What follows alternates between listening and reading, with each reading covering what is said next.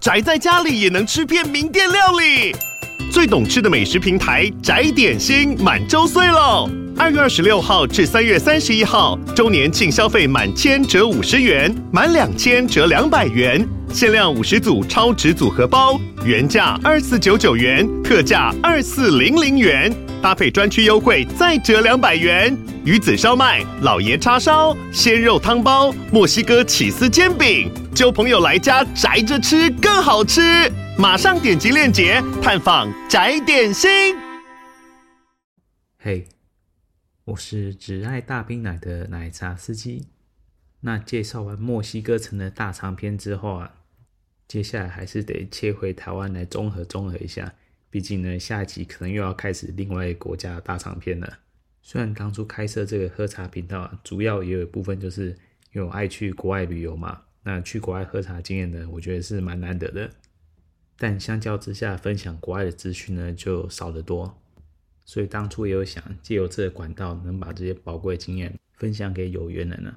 毕竟呢，也不是每个人都有那个机会出国，更何况是出国喝茶了。毕竟人生地不熟啊，在这种情况下呢，还敢去风月场啊、相对比较没有那么安全的地方，确实是需要一些勇气的。那我就单纯分享自己的经验，告诉大家，那这件事情可能看起来没有你想象中这么困难，鼓励大家勇敢踏出第一步，迈向美好的新世界吧。不过我知道做国外的分享，这个单纯就是比较偏我个人的一厢情愿吧。其实大部分人比较有兴趣的还是国内喝茶这些资讯。那当然我指的国内是台湾嘛，海外的话，日韩是蛮多人询问，但除此之外呢？就连东南亚的询问量都不算高，那更不用说其他地方了。就好比我做墨西哥或是加勒比海一带的国家的喝茶体验，我想这些资讯对绝大部分人应该没什么帮助吧。顶多可能住在美洲的茶友们会有稍微高一点的几率会需要用到。但不管了，反正就我本人而言呢，该体验的还是会去体验，该分享的我也会分享。但考虑到国内广大的茶友们，我还是得偶尔分享一下。国内其他一些稍微不一样的喝茶形态，或是不一样地方的喝茶生态。毕竟啊，如果再继续分享北部喝定点茶，或是去武木那一带的按摩店，我想这个过程呢，几乎都大同小异吧。所以，除非我有遇到什么特别不一样的妹子啊，值得大家分享一下，不然我还是会尽量找些不一样题材或不一样的店家来分享。那今天要分享呢，就是位于桃园的。春天阳光下，名字有点洋气的时尚会馆，还记得我之前在桃园中坜那一集所提到的环茶路那一带的养生馆吗？那时候觉得这带知名归知名，但是整个大桃园地区怎么可能只有这边才有养生馆呢？整个桃园区过去历史应该是很辉煌的啊，就先不提定点跟外送了，这豆干处啊，还有酒店跟甚至情人雅座都有。所以你说这一带找不到一间养生馆，我是不太相信的。但困难就在于呢，很多店家看起来好像就是有那么回事。但由于桃园近几年来啊，算是有点认真在扫黄的意思，以至于市中心啊，就是火车站附近那一带呢，都没落下来了。那有传言是呢，以前那几家店呢，可能真的就没有那么纯，但是在这波扫黄之后呢，店家就顺势转型，哎，反正就越做越纯了。特别是一些规模比较大、美容师数量很多的店，那反正我在网络上呢就找不到一个准确答案，说哪家店一定是可以享受一些额外的课程。那前一阵子无聊，在网络上搜寻搜寻，我忘了在哪一个论坛上，哎，就发现有一间网友分享的时尚会馆。那这个会馆呢，门面看起来很低调，那上面也是很低调，他没有公开他的 line，非得你本人去现场一次之后呢，让老板加奈。之后呢，才有办法跟老板用来预约看班表。那看到这些描述我，就觉得哇，这十之八九一定是嗯，我想要去的地方了。再来，这家店在 Google Map 上，哎，其实也找到，而且上面的留言数量也蛮多的。而且呢，看起来留言数量就真的应该是有这么一回事，是个可以让绅士彻底放松的地方。选定之后呢，那也没什么好说的啊，就直接去拜访了。毕竟他也不能预先加赖嘛。于是我就选择在一天风和日丽的中午啊，吃个午饭过后就去那间店了。那因为他中午之后就开了，开车到那边之后啊，那边其实很方便，因为那店的对面呢就有一间停车场。就我去过几次的经验呢，那个停车场应该是不太容易停满的，所以大家应该是可以放心的开车去。那等停好车啊，走到店门口之后呢，那店门口真是毫不起眼呢，虽然说是有招牌，招牌是很明显的，但是店门口呢是完全没有什么装潢，你看了也能看出里面有什么名堂。不过既然来了，就还是得深吸一口气，就进去看看了。进去之后呢，门口就有一位大哥来来接待招呼我了。说实在，这位大哥还挺有特色的。我一开始看到他呢，就让我想到一位艺人，或你可以说早期的秀场主持人廖俊，真的是很有那个感觉。特别是还穿着啪里啪里的，他就是啪里啪里版的廖俊。如果茶友们有空去验证一下的话，可以看我说话是不是真的。那因为我是陌生客嘛，所以一进来呢，还是得做一些相关的验证。比方说，他就问说：“哎，那看到这边的讯息啊，然后看一下身份证，而且他还会要求看工作证。那因为有工作关系哦，身上并没有名片。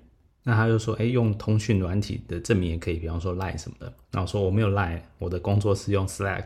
他说都可以，反正你的证明就在某个工作群组里面都可以。然后就给他看了 Slack 的通讯群组。然后看看说，哦，那这个某某我就是你吧？我说对，那他是用英文讲的。我突然觉得这个大哥其实应该是有一些英文底子的，毕竟他发音是很标准的，感觉应该是相当有故事的大哥。不过这个就不是我来这边的重点了。那在确认我的身份应该正常之后呢，他就跟我看他的 line，然后就说，哎，你可以加这个 line，那以后呢，你就可以在 line 上面看到班表，或是你要来预先约妹都可以。那之后大哥就意思我可以先去那个等待区先坐一下。那这时候等待区已经有两位客人了。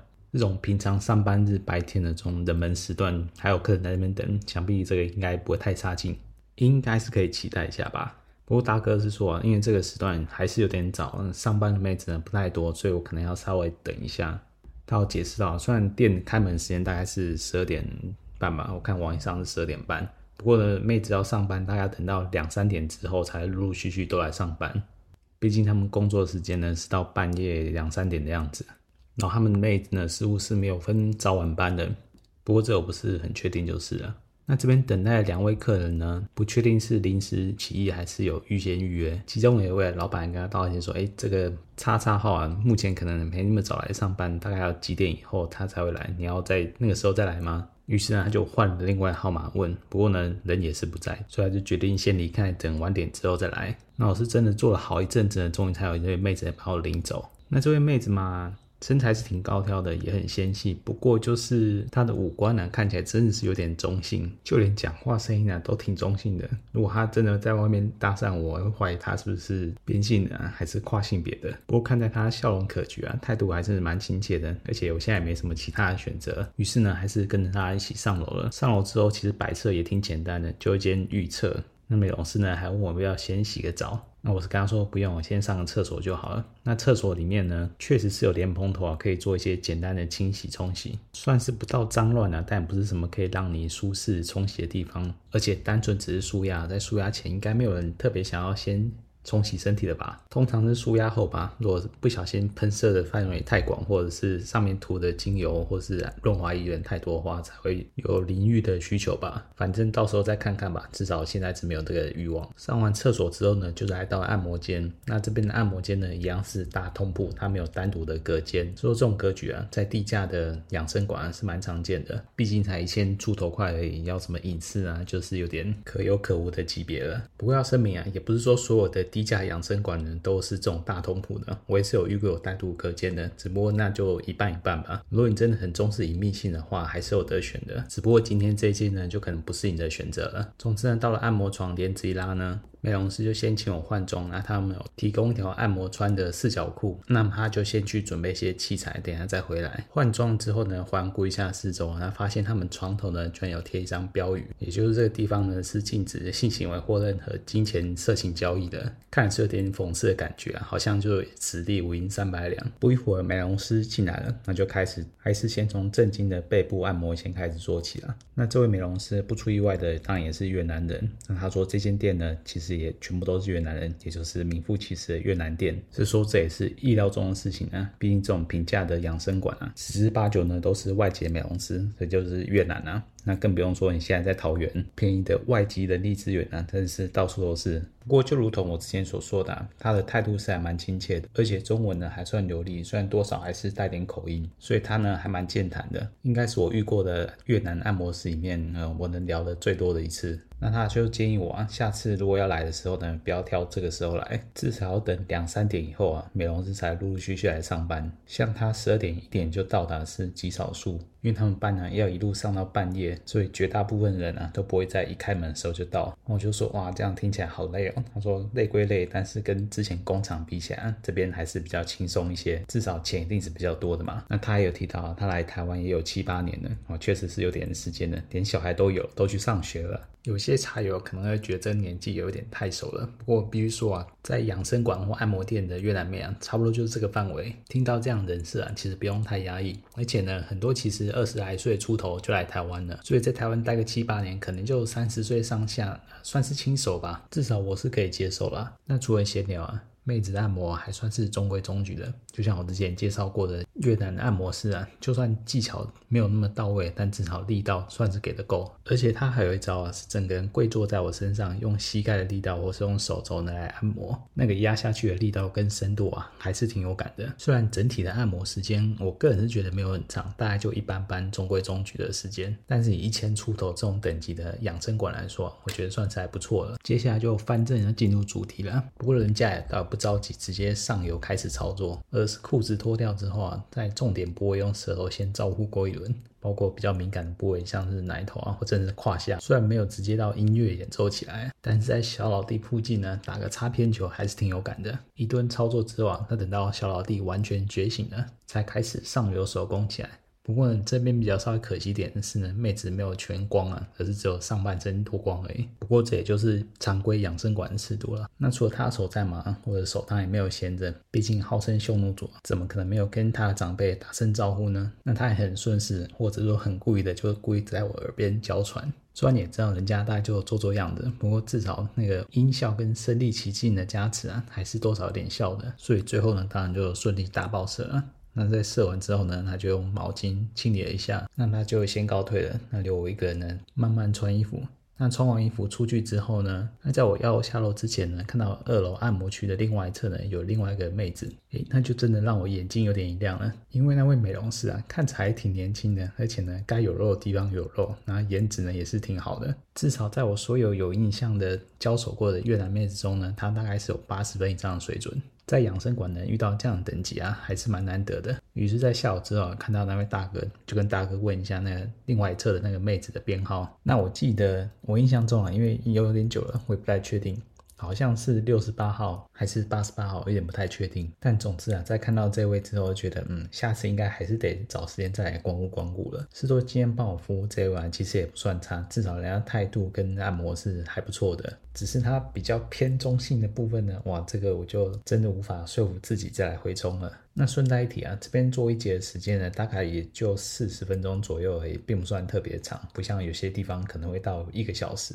不过总而言之啊，这些都不是这间店的卖点，这间店的卖点呢，应该还是质量还不错的越南妹。不过呢，虽然有再访的想法，但真的再次光顾店家，却也是几个月后的事情。毕竟呢，我人也不住桃园，如果是专程从台北跑桃园一趟，只是为间半套店，好像有点不切实际啊。所以呢，这件事情就一直搁着。直到几个月后呢，诶，有一个机会去桃园了，于是就把握一个下午的空档啊，打算去跟店家再次回访一下。那这天是一个平常的下午，大概三四点左右。那看过店家班表之后呢，就询问一下我大概四点到的时候，那边美容师的上班的状态。那好巧不巧，店家有八十八号，也有六十八号。照片看着都很顺眼，但好像也都不是本人，感觉应该不是本人照。但坏消息是呢。那天的妹子在那个时段几乎都还在上班，而且大多都还要等半个小时以上。那只有两位，一位呢是刚好有空档，那另外一位呢是大概再等十五分钟就有了。那由于我此趟去桃园呢，还有别的事情要处理，所以其实不能等太久，不然会耽误到晚上的行程。所以只好从两位里面挑了一位，从照片中看起来相对顺眼的。不过我也知道这照片就是参考用的。那也不能怎么办啊，只能默默祈祷去到的现场的妹子是真的优质。那到了现场之后呢，门口接待的还是同样一位大哥，那个穿着跟打扮还是有相当的个人特色。那跟大哥确认完预约之后呢，就在一楼接待的地方等选定的美容师下来。那坐了一会儿之后呢，终于盼到他本人下楼了。那在看到他本人第一眼之后呢，就留下深刻的印象。理由呢，倒不是他的外表长得多漂亮或者多丑。不过讲到颜值啊，这位美容师其实还算不错的，感觉起来年纪应该也不大。而且呢，他剪了一个利落的爆破头啊，整个人看起来是很俏丽的。而且他的五官呢，也是比较立体一点。不过相较于他的颜值啊，他的身材才是之前从没遇过的类型。什么类型呢？他真的是非常的瘦小，就算踩了高高的跟啊，他看起来也还是矮我一个头。而且呢，他是真的非常的瘦，骨架相当的瘦小，跟国中生差不多吧，甚至发育好点，国中生呢，那骨架都比他粗。我还真是第一次喝茶喝到这种萝莉系的妹子。在上楼的时候，我就忍不住问她体重到底是多少。那她说她体重还不到四十公斤，只有三十七公斤而已。这真是我遇过最轻盈的妹子了。我想我这辈子喝茶应该很难再突破这下限了。那上了二楼之后啊，还是一样熟悉的布局，就连流程呢、也跟上次一样大同小异，只是差别在于啊，这位美容师显然没有上次那位来的那么热情，相较之下话就少了很多，在按摩过程中啊也几乎没有什么交流。不过也貌似这位美容师今天的状况可能不是非常的好。毕竟他从到尾呢，时不时就在吸吸鼻子，有点像是小感冒或是鼻子过敏之类的。不过至少人家按摩的部分呢，还是没有太马虎，而且手法呢，跟上次那位美容师其实也大同小异，也是有整个人跪坐在我身上，用膝盖还有手肘的部分来用身体的重量按压。不过考量到他那么轻啊，他就算整个人站在我身上，可能也不会有什么影响。那按摩完翻正之后的步骤呢，也几乎是跟上次一模一样。先是用嘴巴跟舌头往敏感的部位先招呼过一轮之后呢，才开始用手工。不过相较于上次耳边有人在那边娇喘呢，这次美容师就淡定很多了，就默默的专注在挤牛奶。那身材部分呢，倒是令我出乎意料的是，就算是这么瘦小，该有肉的地方还是有点肉的。我目测他的胸部呢，大概至少也有 B 或 C 中间，虽然跟我个人标准当然是有很大的差距，但考量到他的体重啊，他只要不是飞机场，我就该知足了。然后尺度也是一样，只有上空可以摸奶而已，下面可以让你碰，但是要隔着小裤裤。不过当妹子的表现波澜不惊的时候呢，下面给不给碰，好像就没有那么重要了。总之呢，在妹子一番努力挤牛奶的过程之后呢，终于还是顺利激发了。在简单的清理之后呢，也是让我默默一个人穿好衣服之后出来。时间算算，大概也就四十分钟上下。完全不会耽误到我晚上的行程，算是件好事吗？不过整体而言啊，我个人对桃园这间时尚会馆还是比较正面的评价。价格就一般养生馆价格，只比环西路那一带啊，就是贵了那么一咪咪。不过这边越南妹的平均素质啊，确实是有那个价值。而整体的按摩跟服务态度，我觉得在这种养生馆里面也算是中上的水准。哦，还有一点我忘了提的就是，当美容师下来领客人上去的时候，他们都会比较亲切的挽着你或牵着你的手。上去多少有一点女友 feel 的气氛呢、是说我不确定是不是每位美容师都这样就是，但总而言之啊，只要美容师的素质够好，那态度不要太差的话，这生意怎么样都不会烂到哪里去。还有点呢，这家店前前后后会出现在班表上的美容师，大概有十位，每天能出勤数量大概也就七八位或更多一点。我觉得这种规模养生馆算是足够了，只不过他们的生意感觉应该都不太差，所以你真的有什么想要预约的妹子啊，最好还是先用那里预约一下，不然呢，到了现场可能就要空等了。其他要注意的话嘛，就是。记得两点之后再去。还有呢，他星期天没有开。还有就是呢，跟我要地址可以啊，但是不要跟我要 line，因为那家店真的是比较低调一点，没有开放 line 给人家加的。想要加赖，还真的得跑实体店面一趟，审核过身份之后才会让你加。甚至夸张点啊，我在 Google Map 上的评论有看到，有些客人就只是因为失业提不出工作证明，就不给消费了。可见得人家真的是很认真在把关，或者说人家根本不怎么缺客户了。那最后我还是想跟桃园的茶友再确认一下，是不是桃园市区很多规模比较大的养生馆或按摩店真的弃暗投明，真的转型成纯按摩了？那我今天也就抛砖引玉，希望。大家看是要私讯也好，或是公开留言也好，能够提供一些口袋名单。那尽管我出现在桃园几率没有那么高，不过呢。如果真的有收到看起来还不错的店面，我应该还是会尽量找时间抽个空去为大家探探路的。那今天桃园时尚会馆的分享就到此为止啦。那当然有机会再走桃园一次，也当然不会只有去半桃店看看而已。其实本来也想去定点找点新鲜的玩，不过这附加条件有点多了，结果这过程又是一波三折。好在最后结果呢还算不错。那至于过程嘛，当然就下礼拜再发车喽。那就大家拜拜。